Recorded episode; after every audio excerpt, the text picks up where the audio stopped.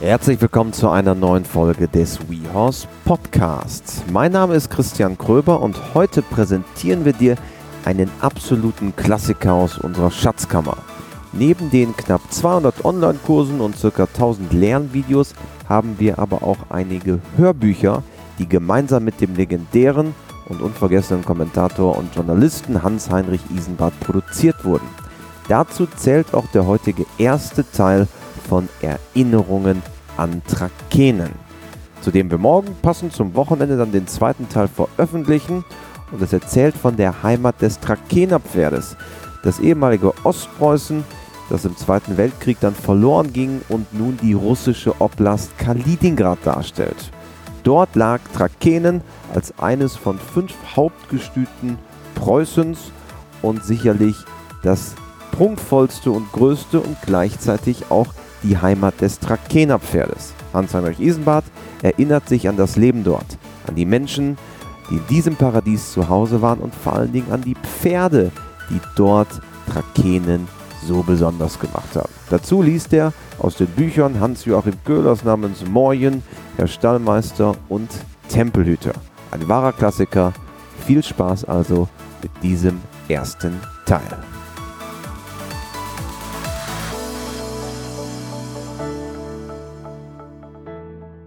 Trakenen lebt. Ja, eine erfolgreiche Pferdezucht mit Pferden, die Erfolge feiern in allen Disziplinen der Reiterei, in der Dressur, im Springen und in der Vielseitigkeit. Pferde, die Menschen gewinnen durch ihre Schönheit, durch ihre Ausdruckskraft, durch ihre Bewegung und durch ihre Leistung. Man soll aber über der Begeisterung über Trakener Pferde und die Trakener Zucht in heutiger Zeit, man soll aber nicht vergessen, woher sie kamen.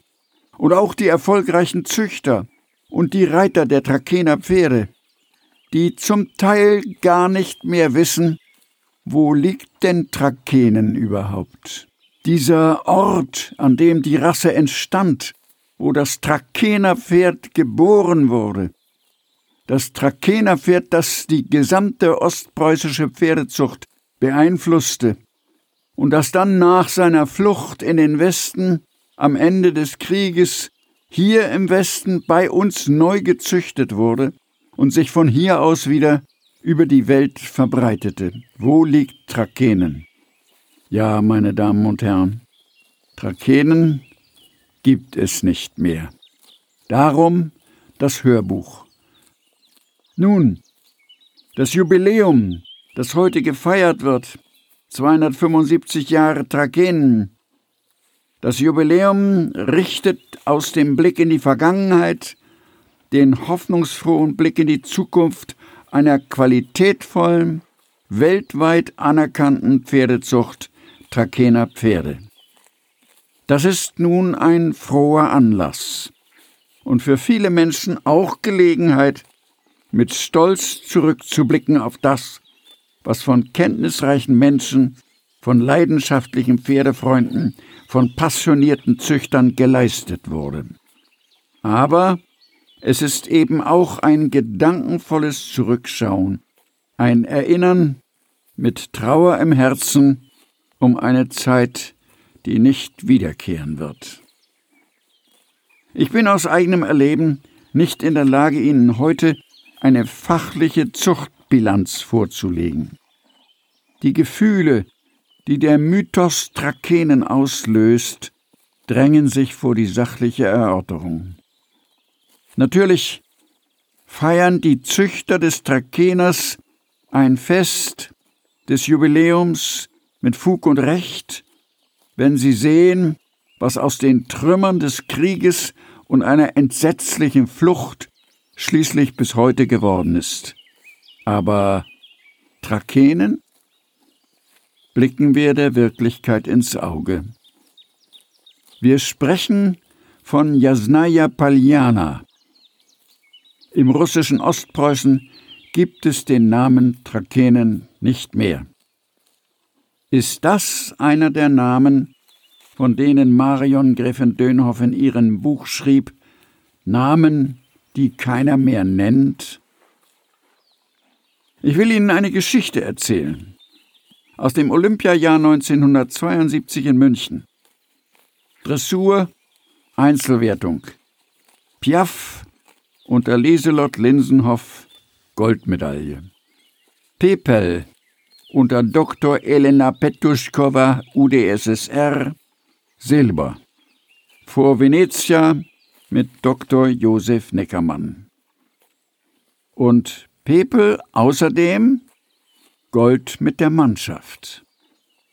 Ich hatte vor der Medaillenzeremonie Gelegenheit, zu den wartenden Reitern zu gehen. Das ging damals in München noch. Lieselott Linsenhoff hatte ich gratuliert. Dann äh, stand Pepel mir am nächsten. Als ich Elena Petuschkova gratulierte und ihr rabenschwarzes Pferd rühmte, den Hengst, der ja schon in Mexiko mit der Mannschaft eine Medaille geerntet hatte, da sah sie aus dem Sattel lächelnd auf mich herunter, beugte sich ein wenig vor und sagte Danke, danke und ist doch eigentlich deutsche Pferd, ist doch Trakener, ist von Kirov. Da wurde mir erneut klar, dass die Ahnenlinien dieses Pferdes, geboren am Don in Russland, im Gestüt Kirov, in gerader Linie zu seinen Ahnen nach Gurtschen führten, jenem Vorwerk Trakens, auf dem die Rappherde stand. Ganz richtig. Pepel von Pilgrim, von Pythagoras, aus der Alster, von Ararat. Am Ende der knorrigen Eichenallee, die hinausführte nach Gurtschen, lagen die hochgrasigen Weiden, auf denen im Frühling die schwarzen Hauptbeschäler-Trakenen standen. Namen wie Hektor, Vollblüter, Hirtenknabe, Polarsturm, Ararat, oder Polarstern. Ja, ja, Polarstern, geboren 1930 von Astor und Polare, von Waldjunker bis hin zu Hirtenknabe. Polarstern, der einzige, von dem man weiß, wo er abgeblieben ist, in den Wirren des Krieges und der Flucht. Im polnischen Hauptgestüt Liski, bei Bartenstein, unter Landstallmeister Paczynski, dessen Sohn auf dem Turnier in Aachen schnelles Springen gewann. Da stand ich also vor Pepel und Elena Petuschkova und sie merkte wohl, wie mir ums Herz war. Und sie klopfte mir von oben auf die Schulter und sagte nochmals Danke, danke, deutsche Pferd, und klopfte dem Rappen den glänzenden Hals. Da sah ich, Trakenen lebt. Es lebt in seinen Pferden. In einer neu aufgebauten Zucht, ob in Russland oder in Deutschland, wenn auch der Original Trakener Brand nicht mehr verwendet wird. Das finde ich auch richtig. Nur geborene Trakener Pferde durften ihn tragen, die einzelne Elchschaufel auf dem rechten Hinterschenkel, so wie sie im Trakener Tor erscheint.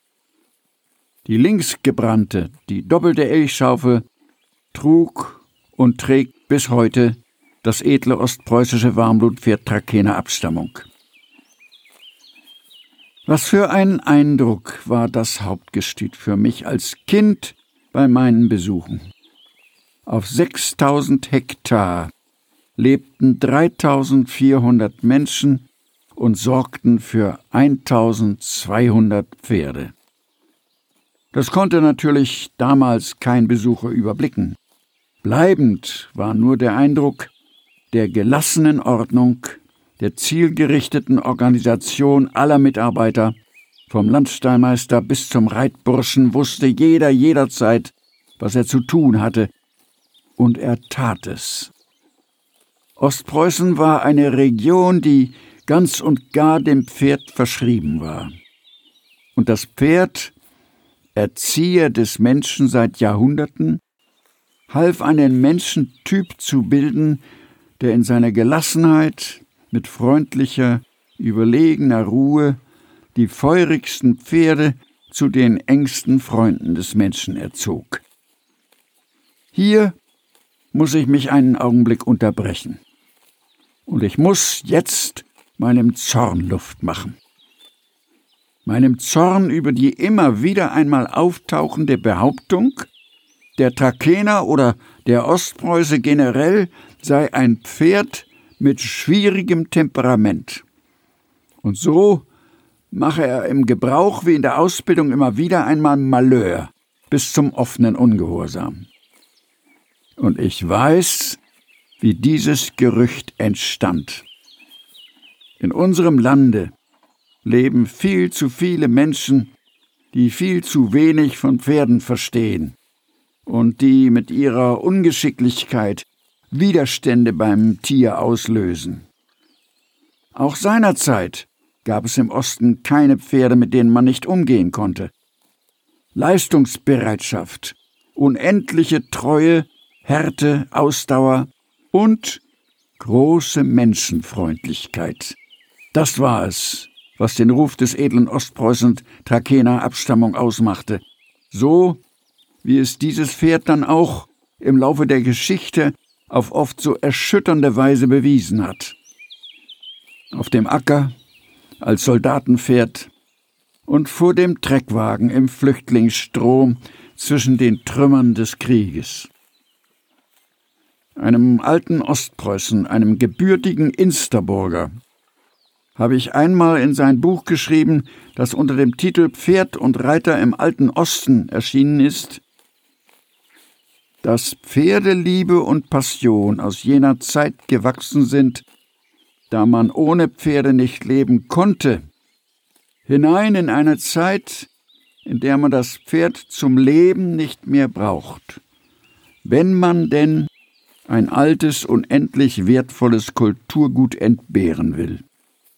Das hat zum Ziel zu bewahren, was auch zur Geschichte des Menschen gehört, denn ein großer Teil der Menschheitsgeschichte lag eben auf dem Rücken der Pferde.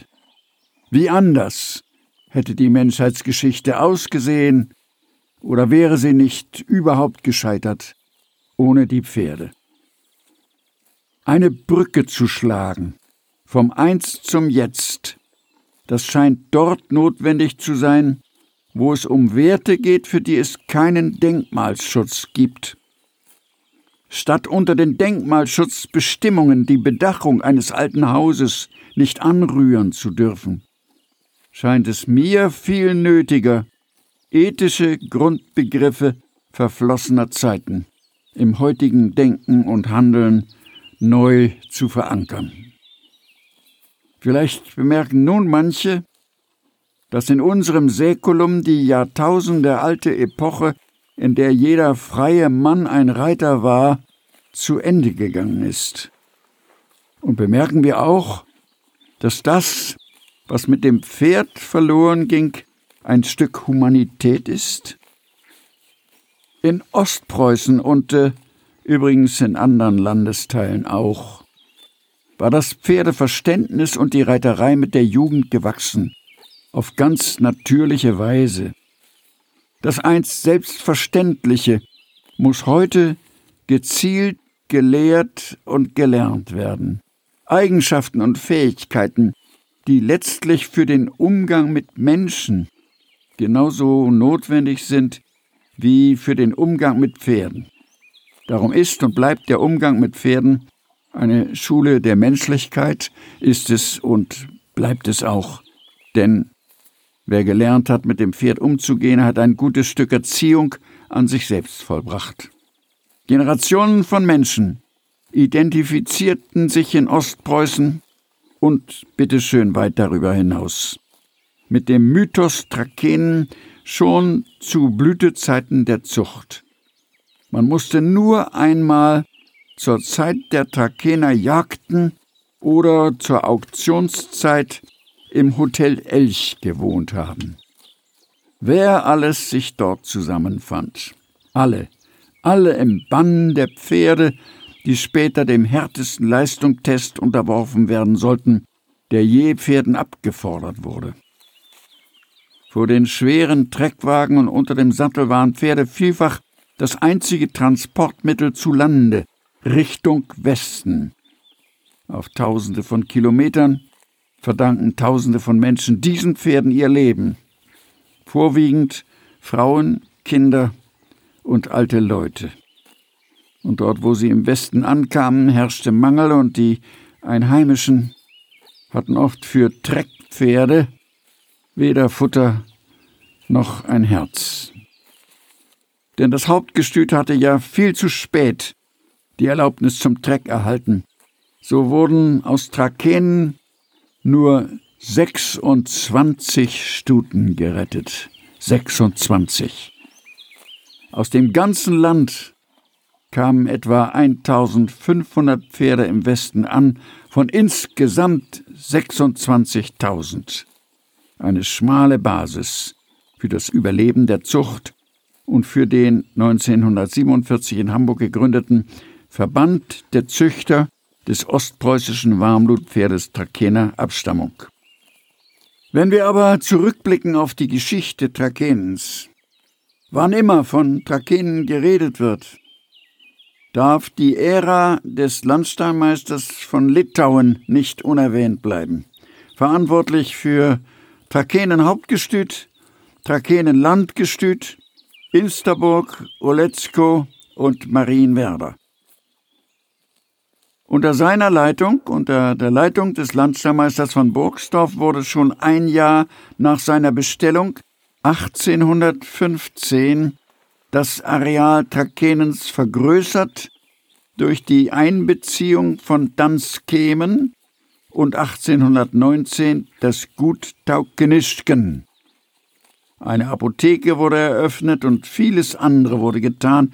Das Wichtigste aber wohl von Burgsdorfs Einstellung zur Pferdezucht im Gegensatz zu seinem Nachfolger Schwichow und auch wohl seinem Vorgänger von Belo verwendete von Burgsdorf englisches und arabisches Vollblut. Und der Araber gab dem Trakener die Schönheit und sein natürliches Gleichgewicht. Er erzielte damit große Zuchterfolge, die überall, auch im Ausland, Anklang fanden, und man schätzte schon damals Trakener als Reit- und auch als Wagenpferde. Von Burgstoff regierte von 1814 bis 1842 und äh, man denke, die Straßen waren zu jener Zeit so schlecht, dass man immer Ausschau nach den besten Gespannen hielt. Zum Beispiel gab es in Masuren im Jahr 1850 erst eine einzige Meile befestigte Chaussee. Da brauchte man gute Pferde. Ein aufsehenerregendes Stück in der Jubiläumsausstellung von Trakehnen, die wir heute veranstalten. Ein Rückblick auf die Ära von Burgsdorf ist der Burgsdorf-Pokal.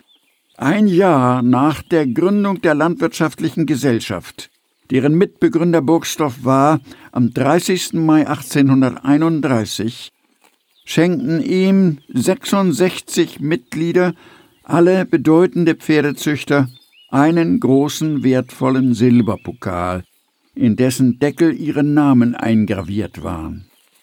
Heute haben wir ein Zeugnis jener Zeit in diesem Pokal, der erhalten geblieben ist, mit den Namen der Züchter, die ihn schenkten. 27 Jahre hatte Karl Friedrich Wilhelm von Burgsdorf das Landstallmeisteramt inne und äh, dann bat er um seine Pensionierung. Von allen hervorragenden Leitern Trakens, so schrieb Martin Hehling in seinem Buch Trakenen, war Landstallmeister von Burgsdorf wohl der bedeutendste. Bei seinem Ausscheiden aus dem Amte erfuhr er eine überwältigende Fülle von Vertrauenskundgebungen. Burgsdorfs größte Tat aber war wohl, dass er aus dem kleinen, aber ausdauernden einheimischen Pferd das edle, warmblütige Pferd herauszüchtete, das als Trakener noch heute Weltruf genießt. Und wir greifen noch einen Schritt weiter zurück in der Geschichte Trakenens. Friedrich I., in Königsberg 1701 zum König gekrönt, was den deutschen Kaiser aus der Habsburger Dynastie sehr ärgerte, Friedrich I. entwarf selbst den Plan für ein großes Hauptgestüt, also eine Zuchteinrichtung, die Hengste wie auch Stuten hielt. Die Idee der Zusammenfassung zahlreicher kleiner Gestüte zu einem großen hatte der alte Dessauer, der Fürst Leopold von Dessau. 1732 meldete dann Graf Schwerin dem König die Fertigstellung des königlichen Stutamtes und Hofgestütes Trakehnen. Zuvor hatten Regimenter von Soldaten und ungezählte Arbeiter an der Melioration des anmoorigen Bodens gearbeitet und eine Entwässerung geschaffen, von der einzelne Teile noch heute in Jasnaya Paljana funktionieren. Sieben Jahre später aber, 1739, schenkte der König das Gestüt mit dem lebenden Inventar seinem Sohn, dem Kronprinzen. Später Friedrich II., der Große.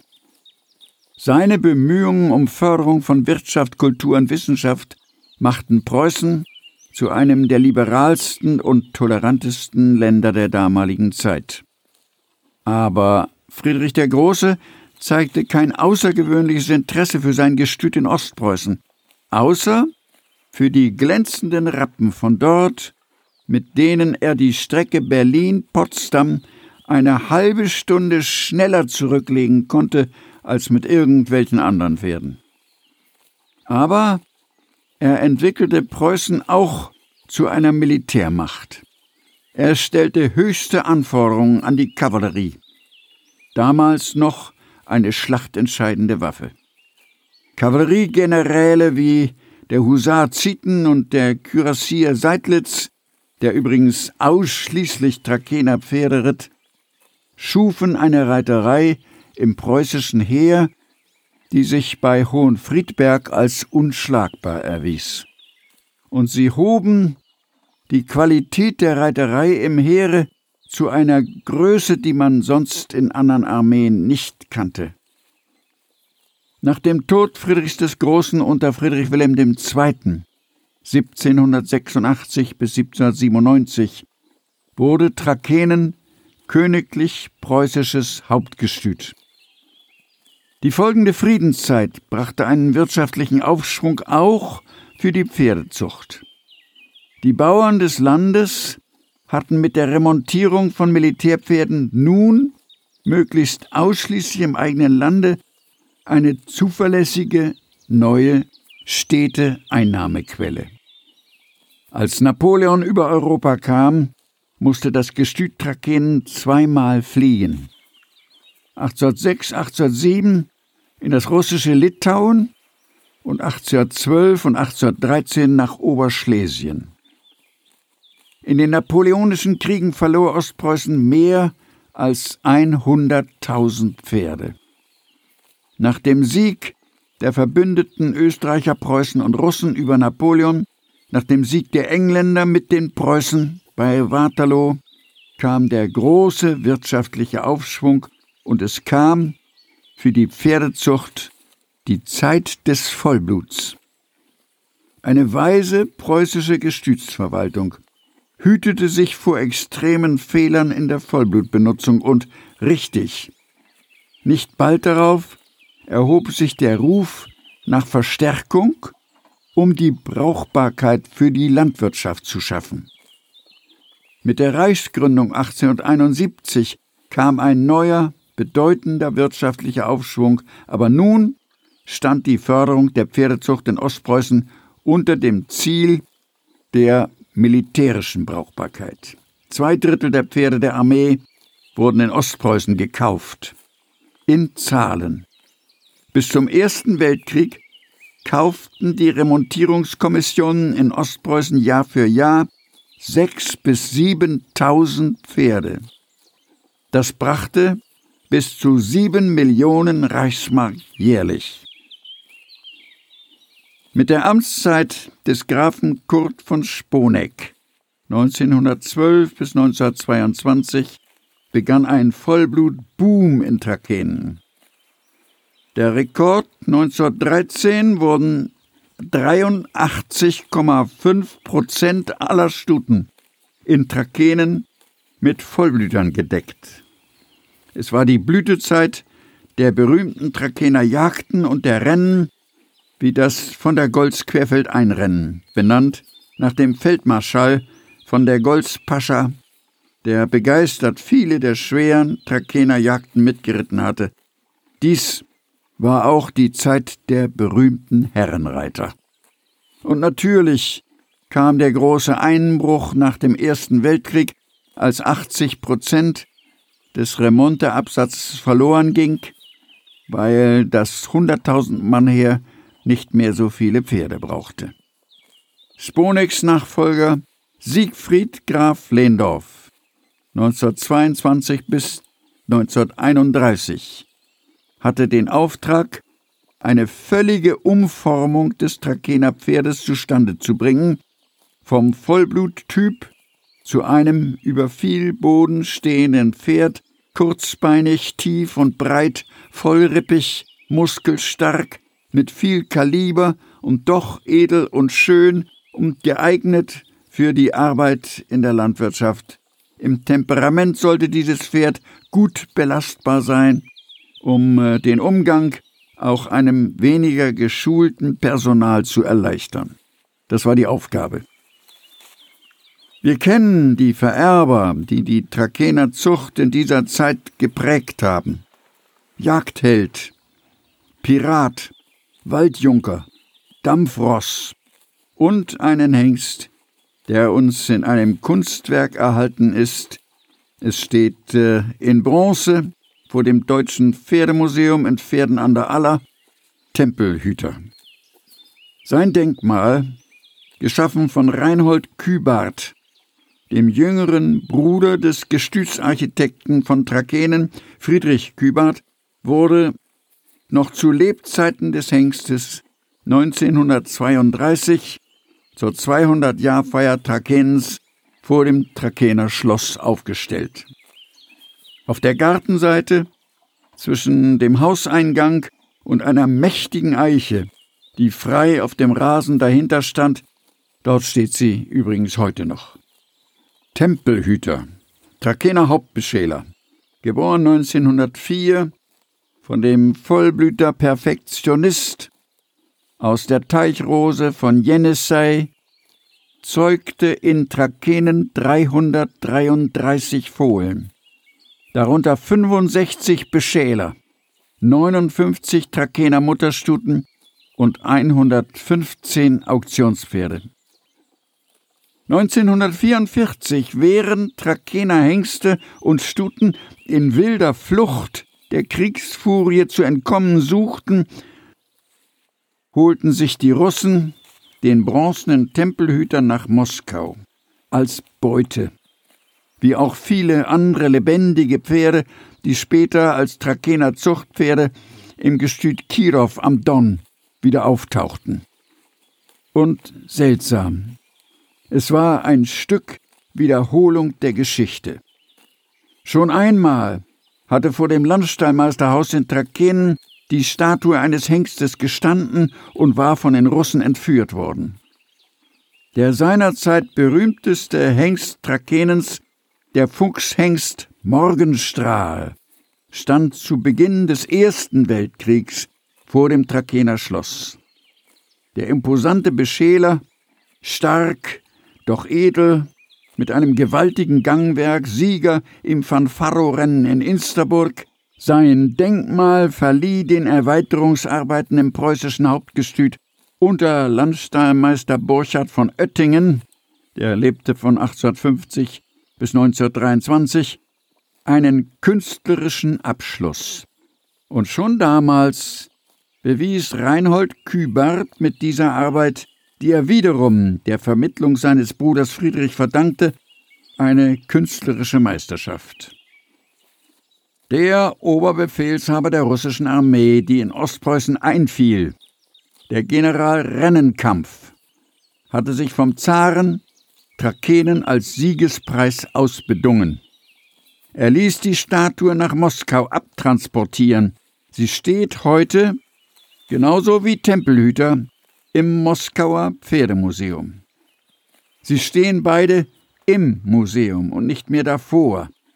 Auch Tempelhüter steht im Museum, denn er wurde ins Haus geholt, nachdem junge Raudis der Statue den Schweif abgebrochen hatten.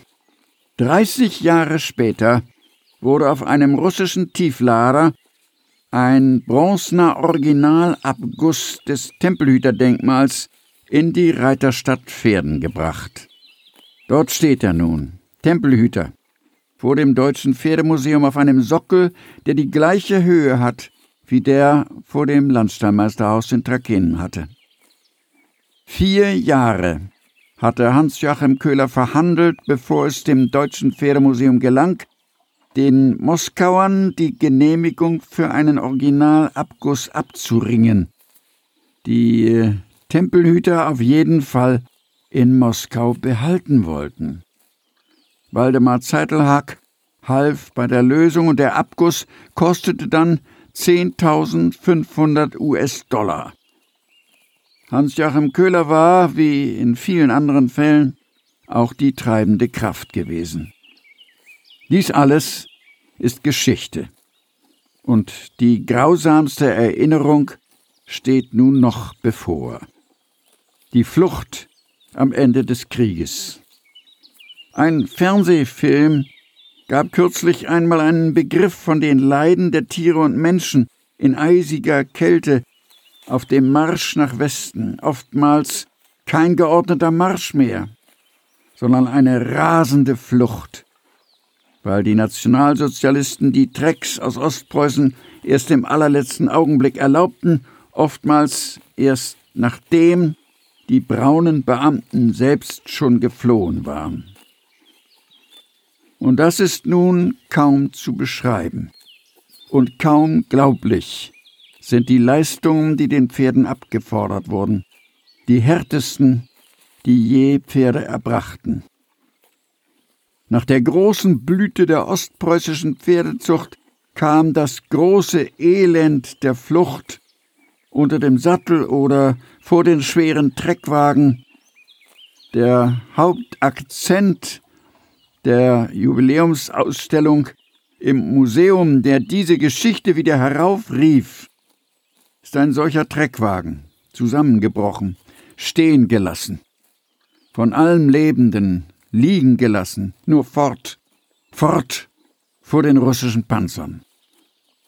Pferde waren vielfach das einzige Transportmittel zu Lande in Richtung Westen. So viele Menschen verdanken ihr Leben diesen Pferden. Und noch einmal, von den insgesamt 26.000 Zuchtstuten im Lande kamen nur etwa 1.500 im Westen an. Und aus dem Hauptgestüt Trakehnen nur 27 Mutterstuten. Es war nur eine kleine Handvoll Menschen, die nun im Westen nicht aufgaben und die wieder alle Vernunft und unter diesen Umständen den Pferden treu blieben und die dann ein lebendiges Kulturgut bis heute erhalten haben. Die Militärregierung in Deutschland verlangte eine schnelle Verminderung der Pferdebestände, denn sie gab der menschlichen Ernährung den Vorrang. Wer weiß, wie viele ostpreußische Zuchtstuten in dieser Zeit geschlachtet worden sind. Dr. Fritz Schilke, einst Geschäftsführer der Ostpreußischen Stutbuchgesellschaft machte sich auf die Suche nach ostpreußischen Stuten.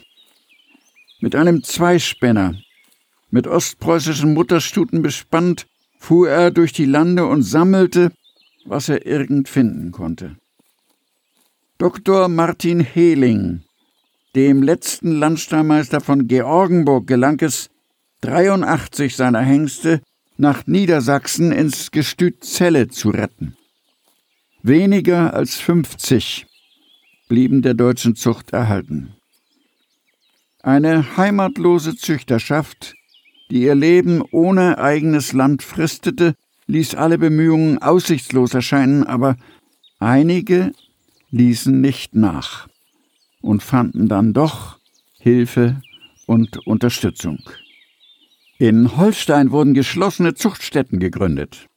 In Schmohl, in der Besitzung der Kurhessischen Hausstiftung, mit 20 Stuten und zwei Hengsten.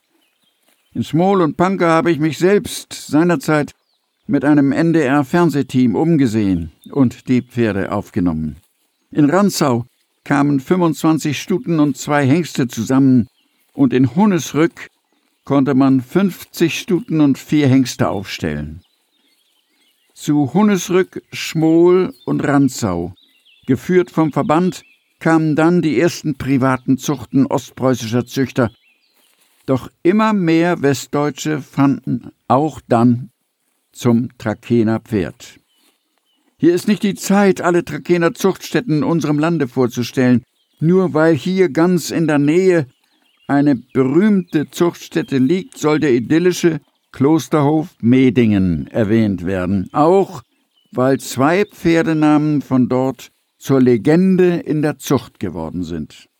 Eugen Wahler baute in den 50er Jahren schon ein Zucht- und Leistungszentrum auf, das heute nun schon unter seinem Sohn Burkhard internationalen Ruf genießt.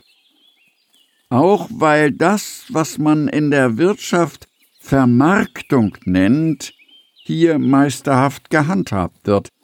Medinger Trakener aus den Stämmen der Peria, Donna und Caravelle werben heute in aller Welt für die Pferde mit der doppelten Elchschaufel. Und auf der Hengststation sind eben zwei Namen auch weltberühmt geworden. Caprimond und sein Sohn Hohenstein. Die glanzvolle Trakener Vergangenheit im Sport gab den heutigen Züchtern und Reitern das Ziel vor. Hatten doch allein bei den Olympischen Spielen 1936 ostpreußische Pferde sechs Goldmedaillen und eine Silbermedaille gewonnen. Und Medaillengewinner sind auch aus der heutigen vergleichsweise schmalen Zuchtbasis gewachsen. Perkunos, Stockholm 1956, Pepel, Mexiko 68 und München 1972. Ultimo, Bromont, Kanada 1976, Perron, Atlanta 1996.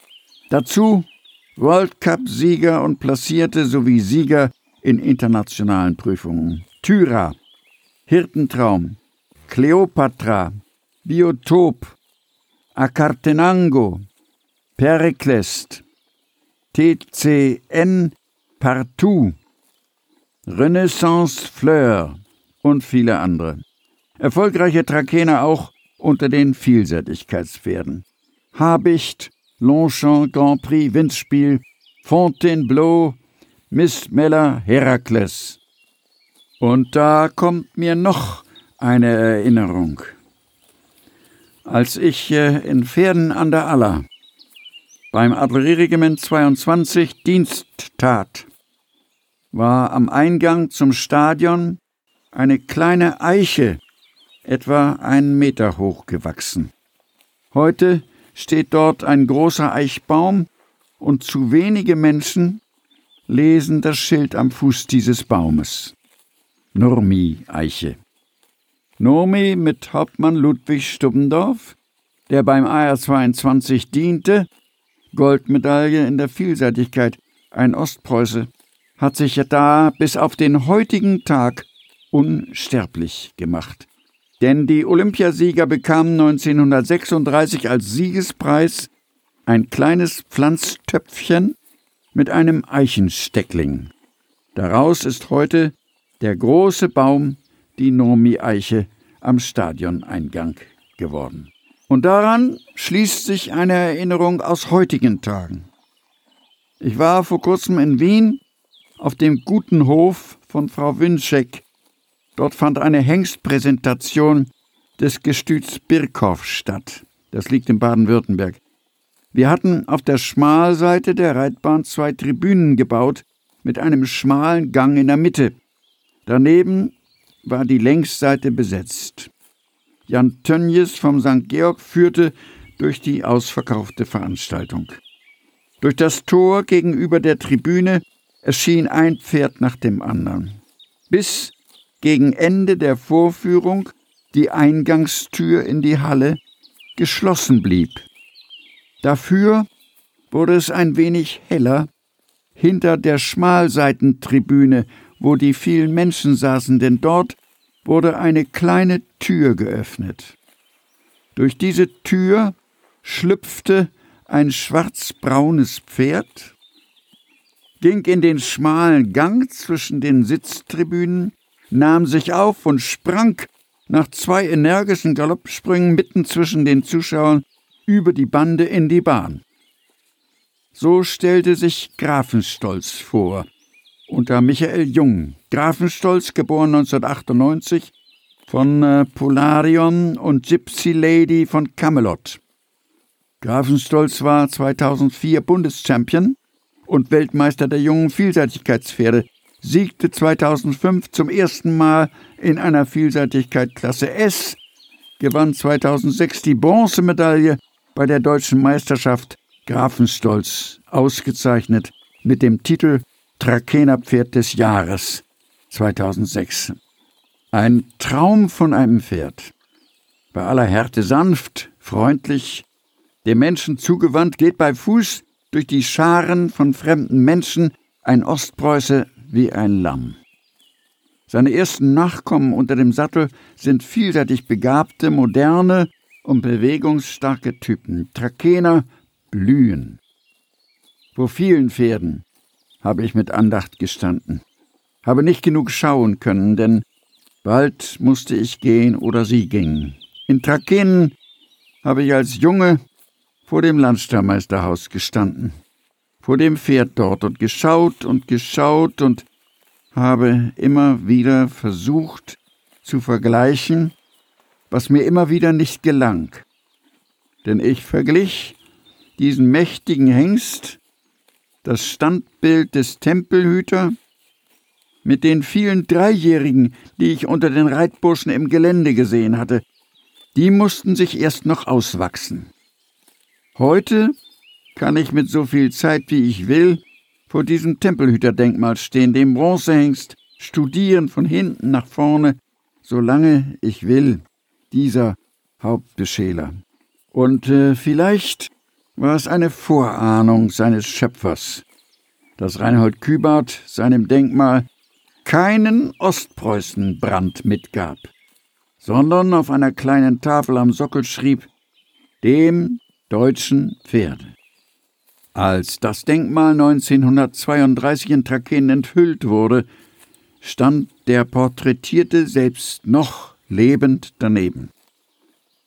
Als in Pferden 1974 der Abguss enthüllt wurde, standen daneben der Fuchshengst Keit von Pythagoras und Pechmarie von Tempelhüter, der letzte noch in Trakehnen geborene Hengst.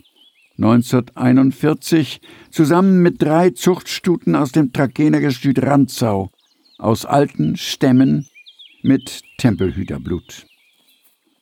In äh, Trakehnen oder vielmehr in Jasnaya Paljana sieht es heute aus, wie es ein berühmter Fotograf Jacques Toffi in seinem zauberhaften kleinen Fotoband geschildert hat, mit einem liebevollen Geleit von Petra Wilm, der Präsidentin des Trakener Verbandes, und Udo Koch.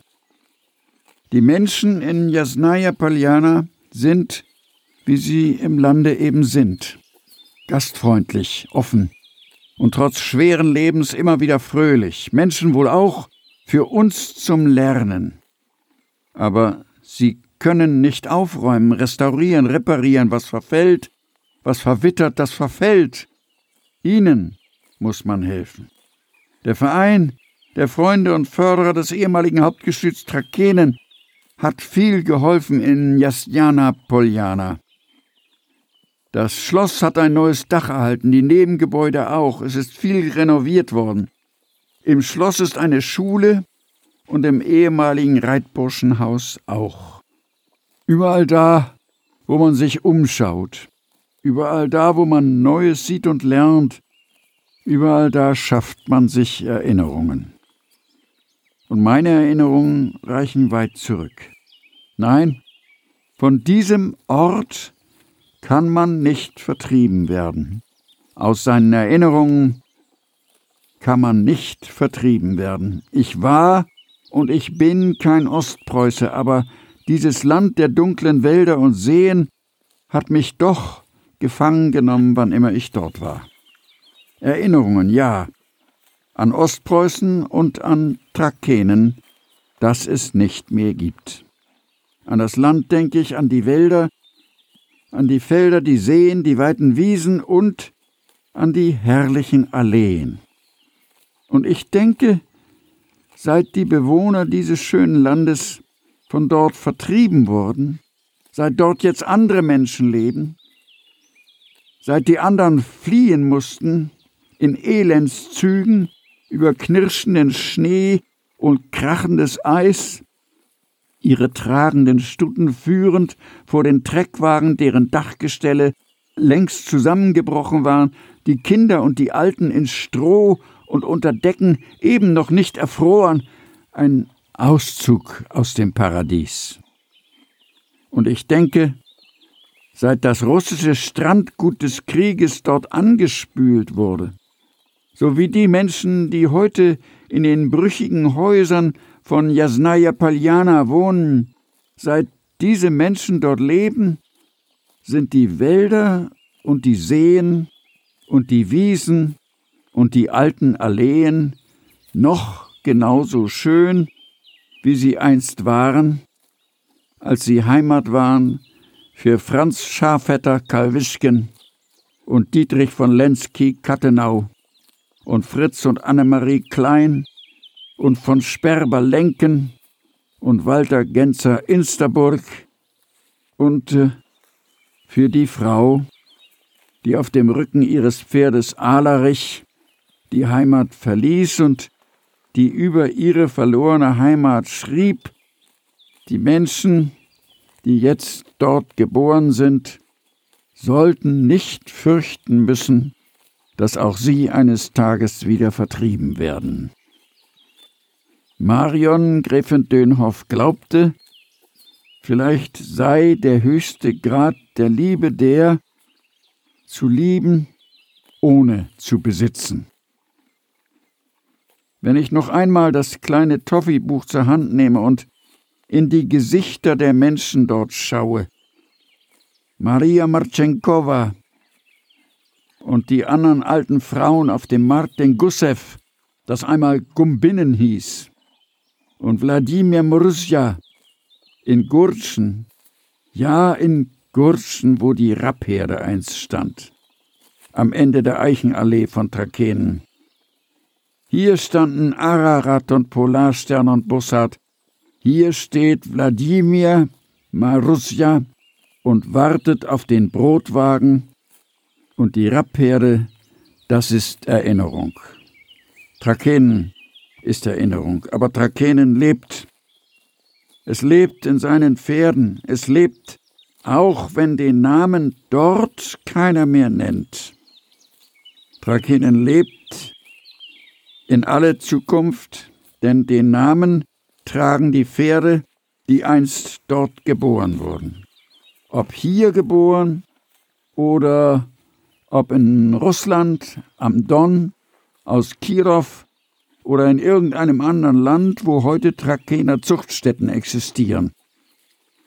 Das Paradies Trakenen ist vergangen, wo Hengste ihre eigene Sommerresidenz hatten, den Pavillon mit offenem Tor zum Paddock der Weide, die ihm ganz allein gehörte, auf der Wartburg in Trakenen. Das ist Erinnerung. Aber Trakenen lebt, hier bei uns, vor unserer Haustür, am Sitz des Verbandes, des Trakener Verbandes in Neumünster oder dem Postfach 2729. Trakenen lebt in dem famosen Grafenstolz, lebt in Perron TSF, in dem Preisrekordler Songline, der in Kanada Furore macht, in den Siegerhengsten King Arthur TSF mit Petra Wilm, in Kaiserdom und Kaiserkult. Trakenen lebt weit entfernt von seiner Geburtsstätte. Es ist sehr weit von Jasnaya Paljana nach Trakenen. Aber Trakenen lebt unter den schönen, erfolgreichen, leistungsfähigen, modernen, heutigen, aufsehenerregenden Turnierpferden darf die Erinnerung an den Ort in Ostpreußen, von dem sie alle herkommen, nicht untergehen. Wissen, woher man kommt, ebnet den Weg in die Zukunft.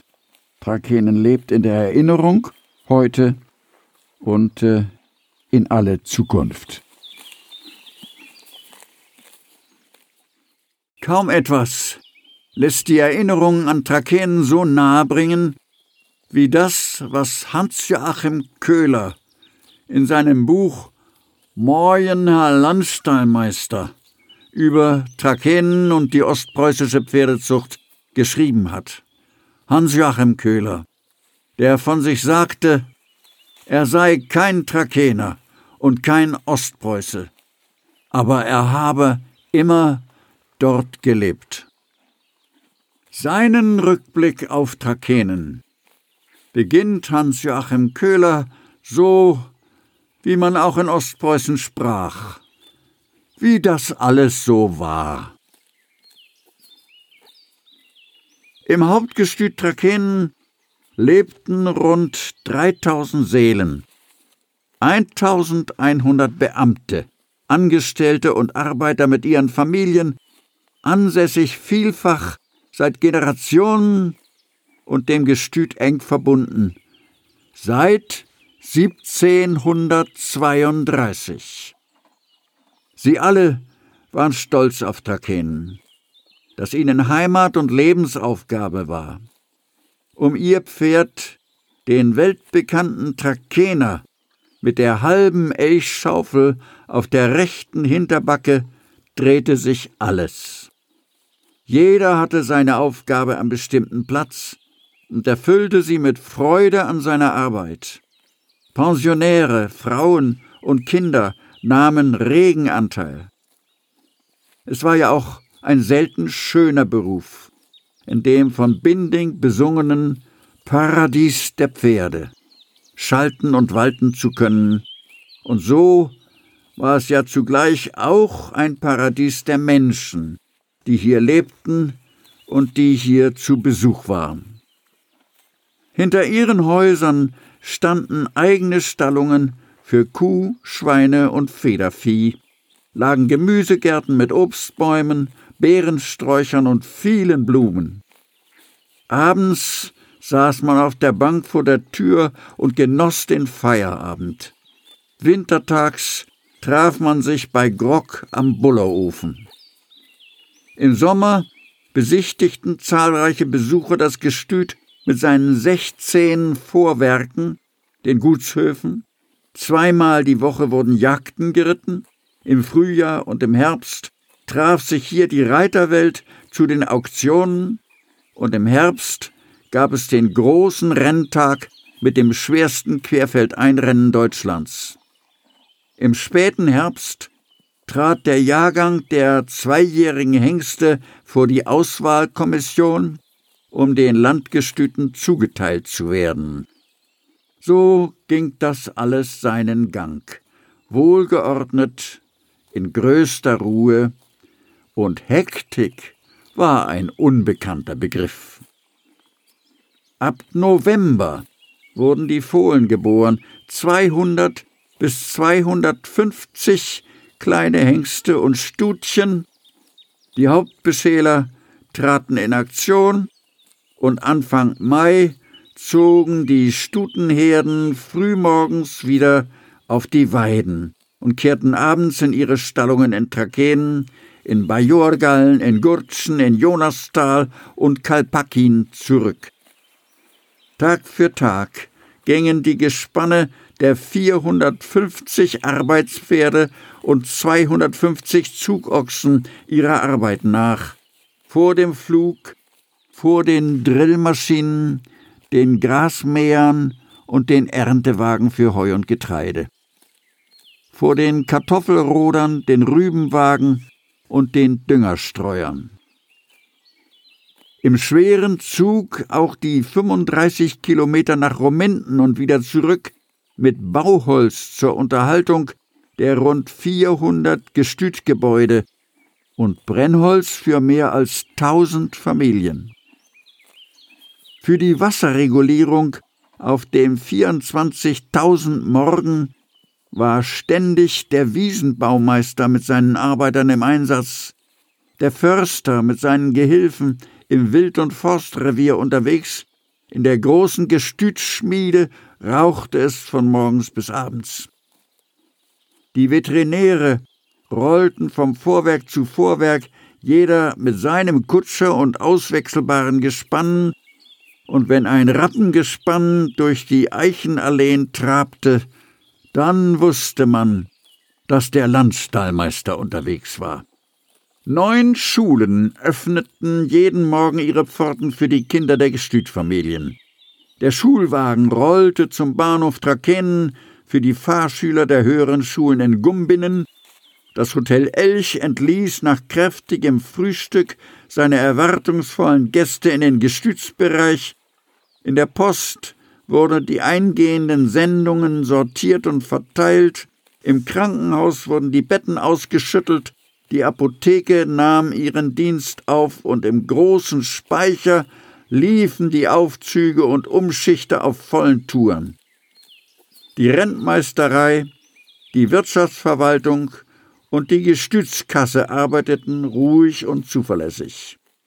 Aus den Paddocks der Hauptbeschäler ließ sich bisweilen ein herrisches, stumpforgelndes Wiehern vernehmen, und die Rodup plätscherte hell und klar über die Schleuse und große Feldsteine in ihrem gewundenen Bett. Die Adomatsche, die Schweingrubersche oder die Kiaulensche pürzelten zum Kaufmann.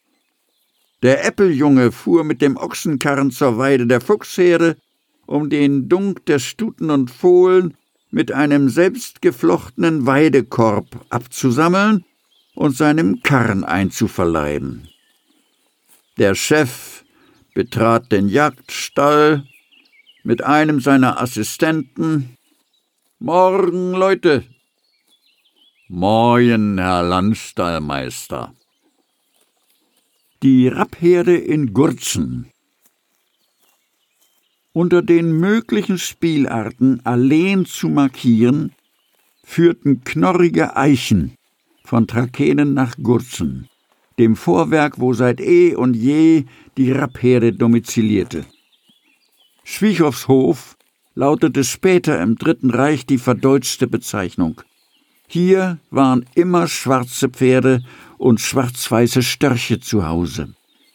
Wobei es nicht ausblieb, dass Fohlen in unerwünschter Jacke geboren wurden, wenn sich das Fuchsblut über die schwarze Farbe hinwegsetzte. Dennoch gab es nirgendwo auf der Welt eine so große Herde tiefschwarzer Rappen deren Blut Jahrhunderte immer wieder so farbecht wie möglich zusammengeführt worden war. Generationen rabenschwarzer Mütter haben in Gurzen gelebt und in ganzen Serien Beschäler, Mutterstuten und Leistungspferde hervorgebracht.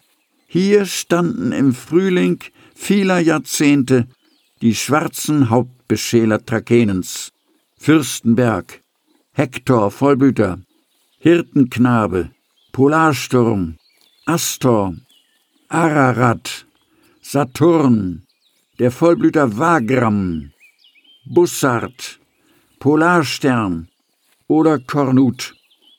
Hier waren auch die Linien der Kaiserin und der Heraldik verwurzelt, die heute Hartwig Steenken einen Kosmos der Trakenerzucht wertvolle Herbsthengste bescherten.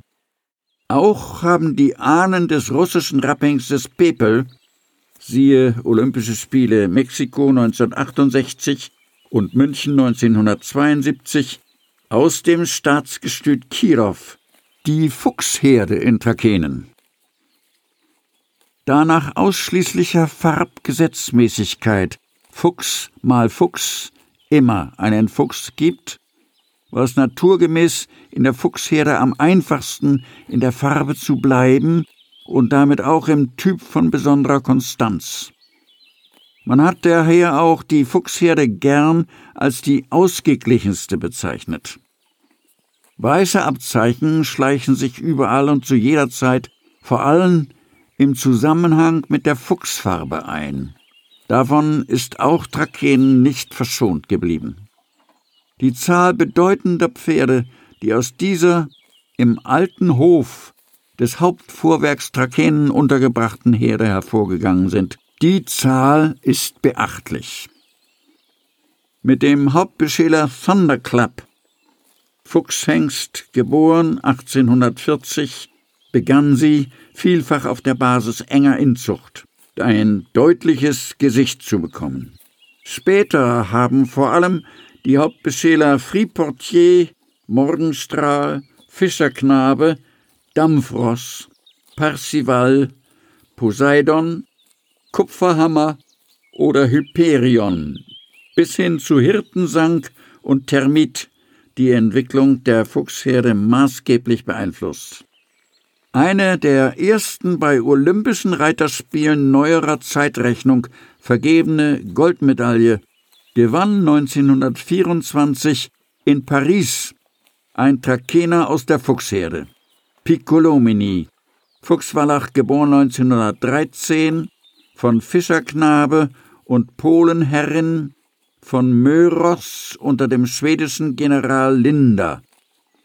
1936 bei den Olympischen Spielen in Berlin konnten die Olympiasieger Fasan und Gimpel auf Trakener Fuchsblut zurückgeführt werden.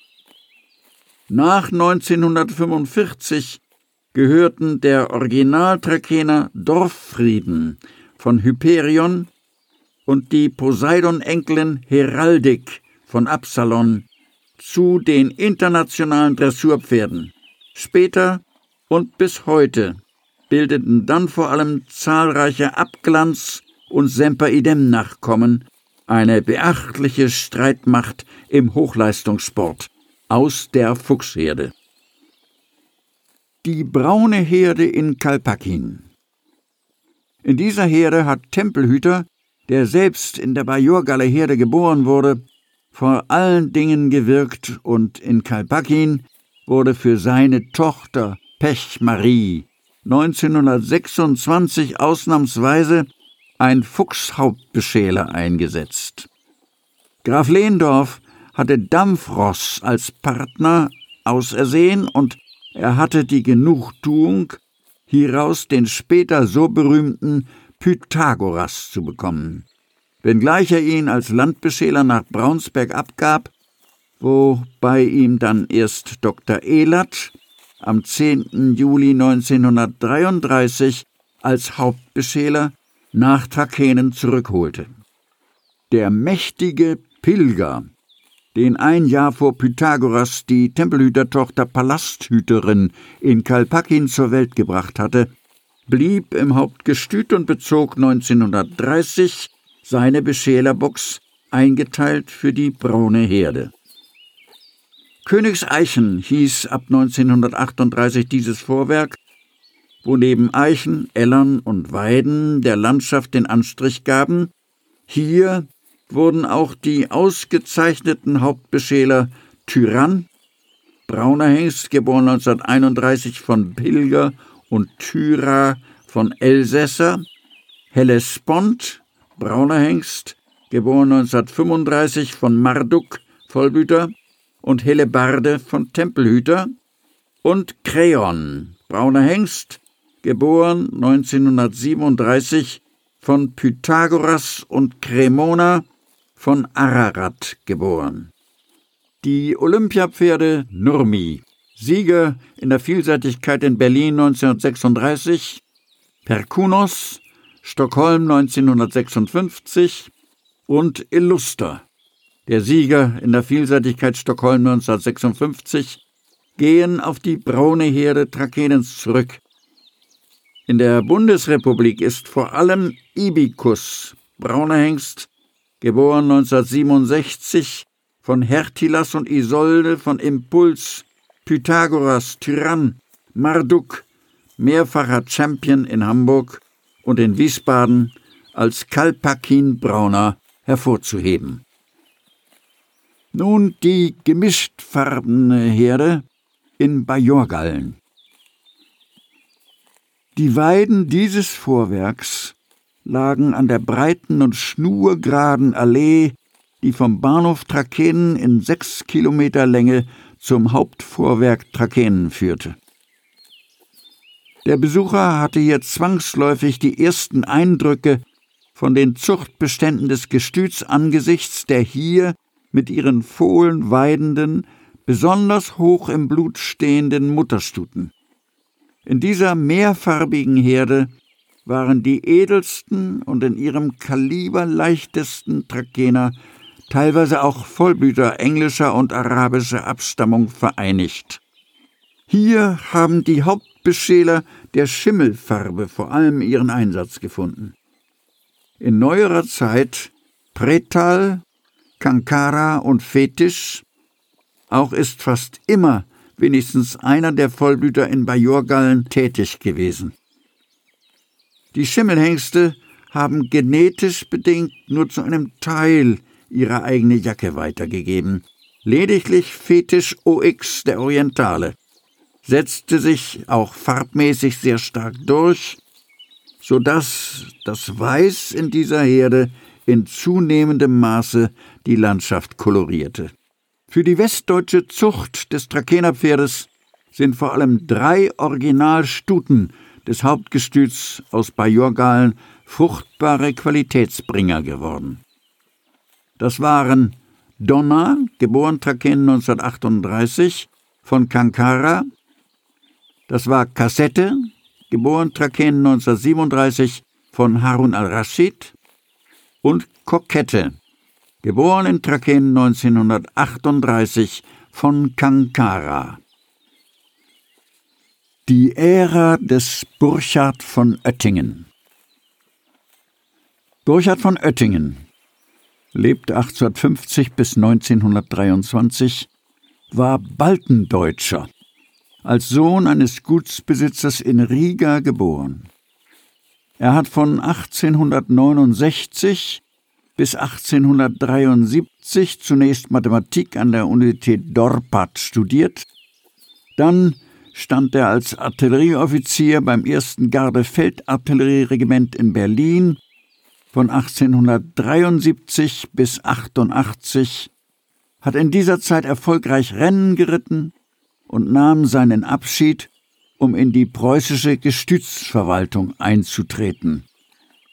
Nach vorübergehender Tätigkeit als Landstallmeister in Gutwallen, in Beberbeck und in Trakehnen wurde er nach Lehndorfs altersbedingten Ausscheiden 1912 zum preußischen Oberlandstallmeister ernannt und hat diesen Posten bis 1920 bekleidet.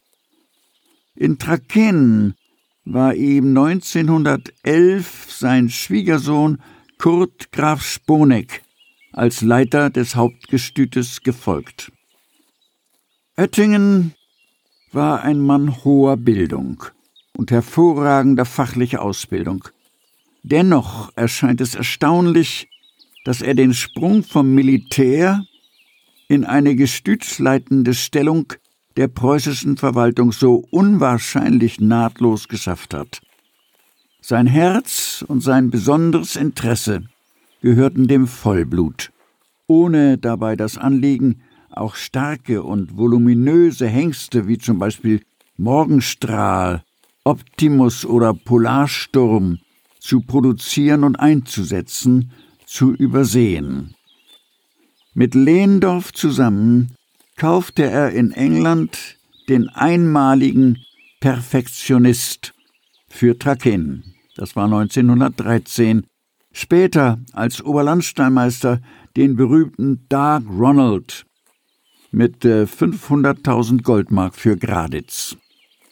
Ihm verdankt die Provinz Ostpreußen die Einführung erster Trainings- und Prüfungsarbeit für die Beschäler des Landgestüts und die Einführung der Jagden mit Meute in Trakehnen.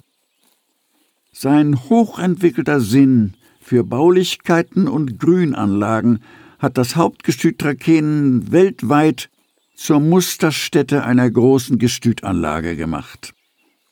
Seine Bücher Die Pferdezucht in Berlin, letzte Auflage 1918, Das Vollblutpferd, Berlin, letzte Auflage 1919, gehören noch heute zu den bedeutendsten Standardwerken ihrer Art. Das war also der erste Teil von Erinnerungen an Trakehnen. Morgen früh gibt es dazu passend dann den zweiten Teil dieses absoluten Hörbuchklassikers aus unserer WeHorse Asservatenkammer. Viel Spaß damit und ein schönes Wochenende.